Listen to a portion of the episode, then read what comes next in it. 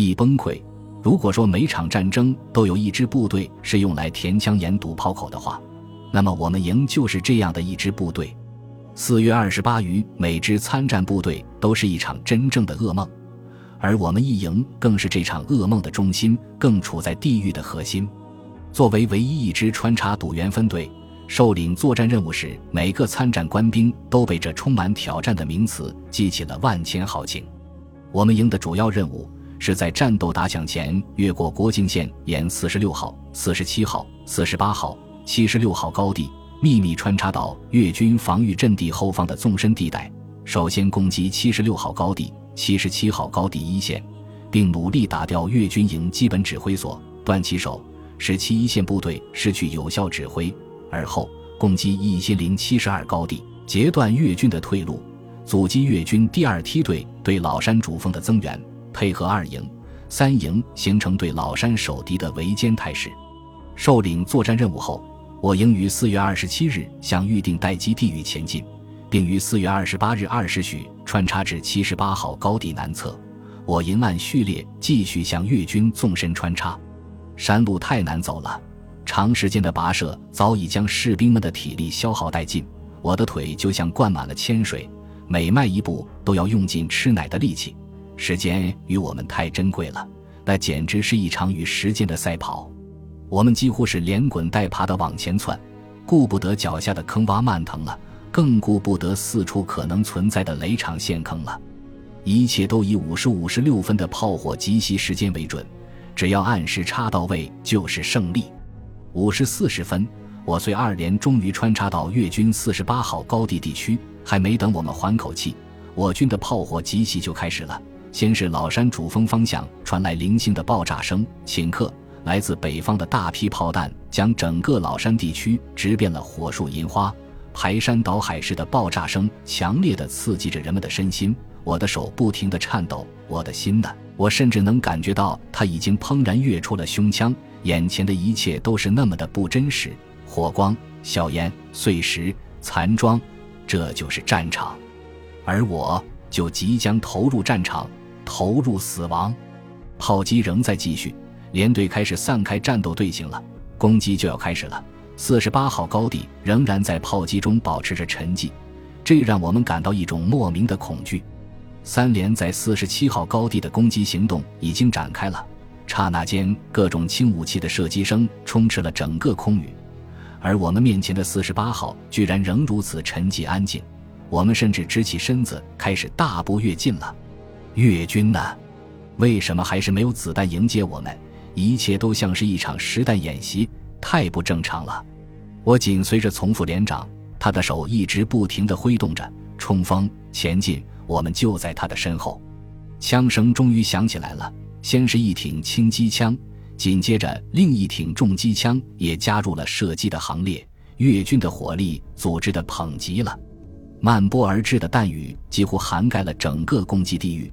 冲在前头的几个兵，一瞬间就被打成了筛子。我的手心里全是汗。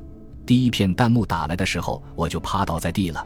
到处是子弹的啸叫声，还有手榴弹的爆炸声。我不敢抬头。初入战阵的豪情早已被揪心撕肺的惊恐粉碎得彻彻底底、干干净净。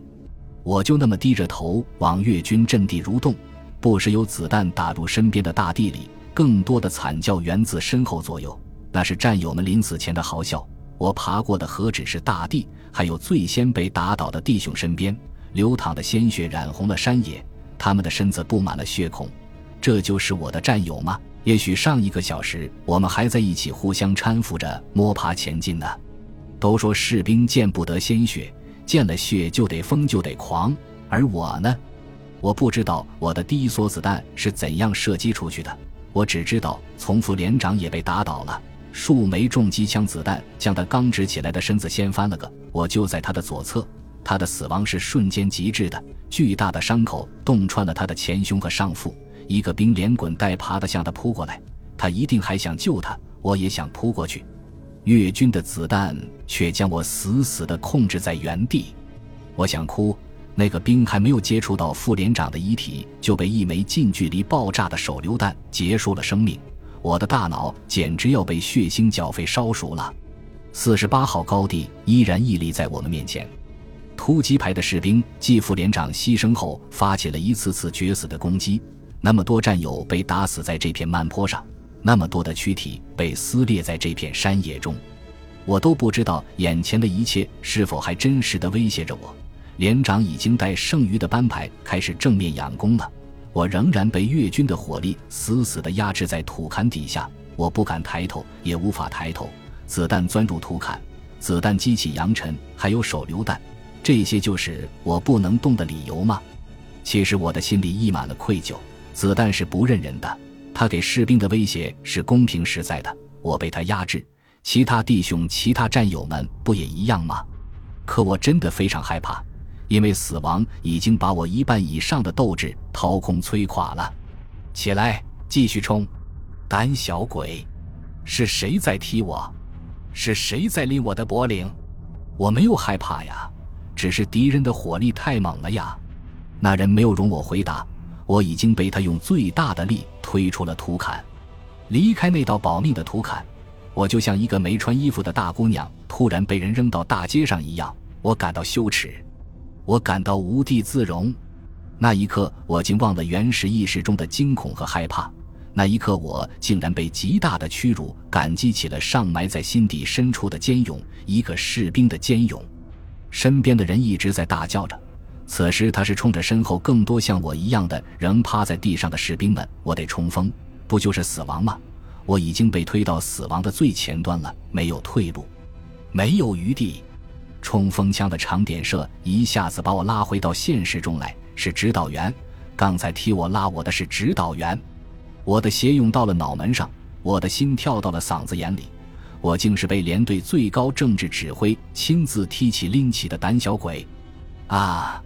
我一定像一只类人猿，至少我的叫声响，不止一个人在叫，居然还有身后的指导员，他的叫声更令人恐惧。还有别的声音，我没有来得及分辨，一阵劲风夹杂着数不清的碎石烂木，劈头盖脑地冲我砸了过来，是炮击，越军的或者是我军的。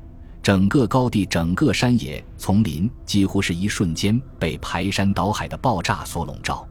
火光、硝烟，不对，看不到火光，因为满世界都是同一种橘红的色彩；看不到硝烟，因为天和地已经不复存在，只有灰色的空营，只有黑色的浓彩。我被气浪包裹着，被各种爆炸激起的碎屑冲荡着。我压到了什么东西？也许是一个人，他几乎承受了我的所有重力。还没等我转身，他的手已经紧紧攥住了我的胳膊。我挣不开这双手，猛烈的爆炸就在我的前后左右发生。我看到了不远处的指导员，他仍然半撑着身子，他的手还在不停地挥动，还有他的腿。他一定想站起来，可是他的腿呢？他的左腿不见了。从没见过如此真实的人体分离，可这就发生在我的身边。我的脸上全是血，那不是我自己的。那一定是指导员或者其他一些什么人的。又一群炮弹狠狠地砸在不远处的高地主峰上，剧烈的冲击波把整座山、整个大地都撼动绞松了。身后那股巨大的、坚决的、拼命的攥着我的力量突然不见了，它不存在了。我被惯性狠狠地摔倒在地，冲锋枪也被摔飞了。我回头，这是我一生中见到的最惨的景象。身后战友的面部被弹片整削平了，像削苹果。我不知道他是谁，也根本无法查证他是谁了。血还有鼓鼓的流着，他的肢体在遭受巨大摧残后仍然还在抽搐，抖动的手，抖动的脚。我拼命地爬着，拼命地滚着。我想躲避什么？除了无处不在的爆炸，肯定还有无处不在的残尸。我不想看到这一切。这一切就是地狱，也不负彼此残酷的。可无论到哪，我见到的、摸到的，还是这些人世间最为血腥、最为恐怖的场景。有的尸体被弹片削去头颅，头断之处在咕嘟咕嘟地冒着血泡；有的尸体被炸成几节，五脏六腑被高挂在枝头上；有的则干脆化作了无数肉块，或成堆，或分散，挡着人们妄图逃离的去路。这岂是一句惨不忍睹可以形容的？连长牺牲了。知道这个消息时，我正瞅着卫生员趴跪着为断了腿的指导员缠绑带，那血丝毫不为绑带所控制，依然自顾自地流着。躺着，他会死的。人的血哪能经得起如此流淌啊！我连滚带爬的往他们那儿扑，可是居然被指导员剩下的那条腿狠狠地踹翻了。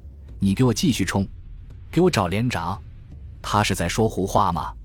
我又扑上去，又被踹倒，再扑再踹。我忽然明白了，这就是军人的命。作为指导员，临死他想的还是那个看上去几乎已不可能成功的作战任务。而我呢，我是士兵，在他的眼里，自然没死就还得去完成这个任务。当想明白这个问题的时候，我与卫生员终于在他最后一次绝望的命令中，继续向头顶上的四十八号高地蠕动了。连长牺牲了，连长让继续攻击。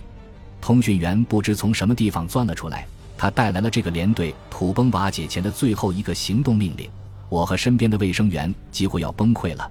没有了连长，没有了指导员，没有了所有的战场指挥，我们还怎么打？我们还怎么冲？指导员掐着小通讯员的脖子，这可是他一贯喜爱的小家伙呀。他在叫什么？还用他秃树之势的手不停地捶打着通讯员的背，有哭声。这是通讯员的声音，他在哭。还没容我们回过神来，他就直起了身子，在炮弹缝里直起了身子，真是英雄的行为。他也许想继续冲锋，也许想把濒死的指导员最后的命令传达出去，可一切都被炮弹粉碎了。他的身躯随着青烟被抛上半空，随之分解，随之四散，像一场雨。和着血夹着肉洒向这个世界，洒向我们的心里。呛人的火药味，刺鼻的尸体焦糊味，令人作呕的血腥味相互交织到一起。整个高地上下被一种令人痉挛的窒息感塞满了。高地上还有枪声，子弹时断续。硝烟里，卫生员早已不知去向了，也许牺牲了，也许负伤了，鬼才知道他在哪里。炮击开始明显减弱了。可我依然没有看到那些还活着的人，哪怕是一个并不完整的人。满地都是鲜血，土坎上、石堆中、树枝上、竹林里、草堆里、灌木丛中，到处是横飞的血肉和断肢残臂。我被一种深深的孤独紧紧地抓住了心肺。我不敢面对这一切，整整一个连的士兵啊，还有高地上不知数量的越军。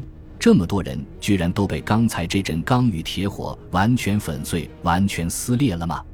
终于攻上四十八号高地了，终于登上越军阵地了。我没有等来本应该存在的火力扫射，也没有等来本应该存在的越军残兵。阵地上一片狼藉，没有一处完整的工事，更没有一处完整的掩体，甚至连越南人臭名昭著的坑道暗洞也不见。除了敌我双方不同姿势、不同完整的尸体和断枪破帽，看来高地已被我们拿下来了。可是我的战友们呢？我的那些活着的弟兄们呢？我不敢回头，因为身后的大地盖满了不成人形的战友。我也不敢往前看，因为我的前面依然是深不可测、厚重如木的死亡气息。连队不存在了。其实从双方炮袭一开始。作为成建制的步兵二连已经被完全打散摧垮了，可我们的士兵依然凭着强烈的战斗欲望、坚定的作战决心，攻下了四十八号高地。也许剩下的人们已经冲向更高、更远、更难的一千零七十二高地，又或许他们正在某个不知名的山坳里喘息休整。但不管如何，此时的四十八号高地真的就剩下我一个人了。不。确切的说，就剩下一个活着的我了。我该去哪里？没人能够给我一个明确的指示。但一点是不容置疑的，那就是不管走向哪里，都必须继续战斗，都必须继续冲锋，因为战争还没有结束，因为我还没有被死神真正带走。四十七号高地的枪炮声已经完全沉寂了，那里的战斗一定结束了。三连肯定去攻击别的什么高地了。我像一只没头的苍蝇。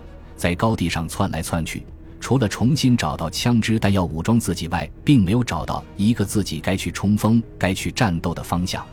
四十七号没枪声，七十六号呢？一连自打战斗一开始就没有太大的响动，到现在更是悄无声息。只有一千零七十二，只有老山主峰方向还在响着激烈的枪炮声，就往一千零七十二冲吧。那地本身就是全营的最终攻击目标。我的耳畔又响起了出发前连长的动员：如果战斗中我们被打散了，那么就往一千零七十二往老山主峰方向冲，一定要坚持战斗，直至最后一息。冲吧！我还没有死，没有死，我就还是二连的兵，我就得继续战斗。当我摸索着下到高地反斜面的时候，一片尖锐的笑音划过头顶，直直的往一千零七十二高地砸了下去。那是越军的炮火，我的眼里满是不久前的火光血影。我知道这是幻觉，更知道经过四十八号高地的惨烈，我已不折不扣地成长为一个真正的军人了。在此时，我更渴望投入战阵，并强烈地期待着将子弹射入越军身体的那一时刻。